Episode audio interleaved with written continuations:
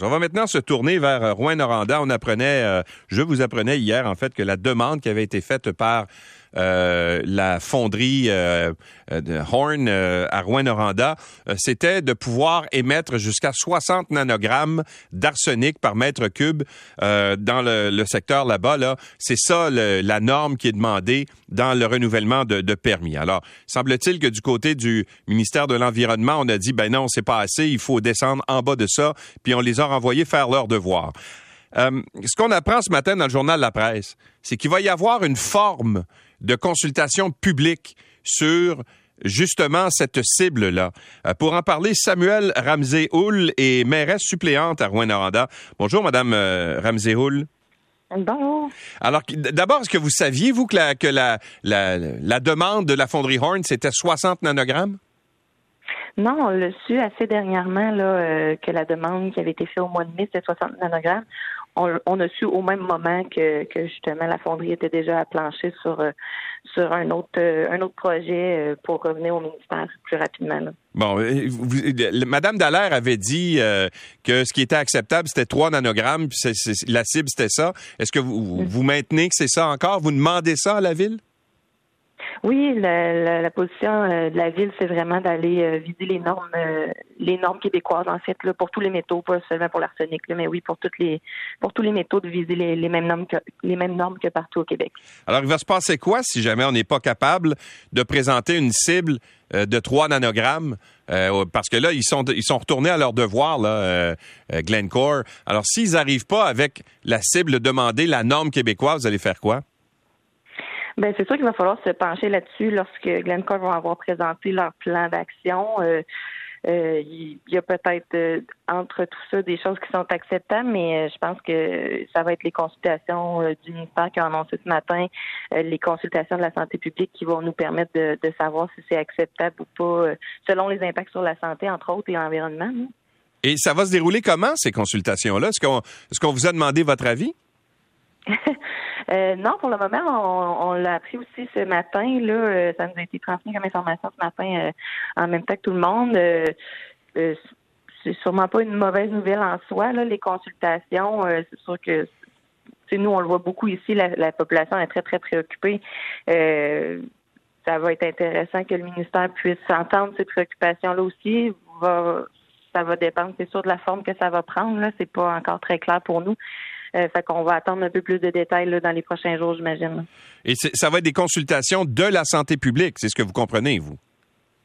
Euh, non, du ministère de l'Environnement, ce que je comprends. Du ministère de l'Environnement. Donc, il va, qui va faire une consultation, donc, euh, comme on peut faire, par exemple, recevoir la population, puis présenter des mémoires. Et puis, si, si jamais c'était le cas, est-ce que vous allez présenter un mémoire vous-même à la ville? Euh, la question s'est pas encore posée, étant donné que la nouvelle est sortie ce matin, là, mais euh, clairement qu'on va faire partie des, discussions, puis euh, qu'on va être présent aux consultations. S'il y a des dépôts de mémoire, ce qu'on ne sait pas à l'heure actuelle, c'est sûrement que la ville se prêtera au, travail de mémoire aussi, là, mais on n'a aucune idée pour le moment, là, donc je je peux pas me prononcer là-dessus.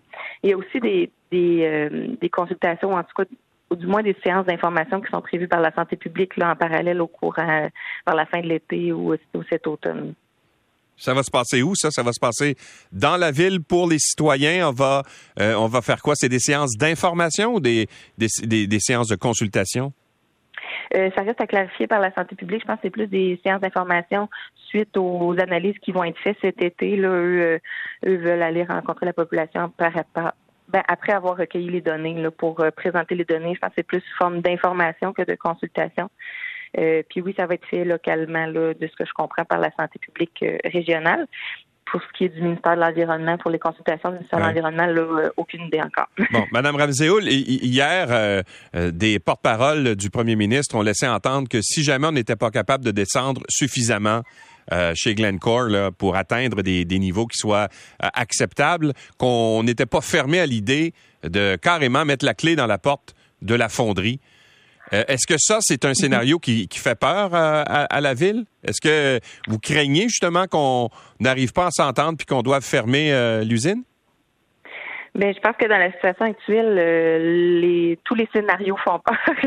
euh, tant euh, tant que, que, l'usine reste ouverte avec autant d'émissions euh, atmosphériques, tant que l'usine ferme, puis qu'on ait à, se pencher sur un peu cette situation de crise-là, parce que oui, une fermeture, ça va amener beaucoup, beaucoup beaucoup d'enjeux au niveau local, euh, puis même national, je dirais.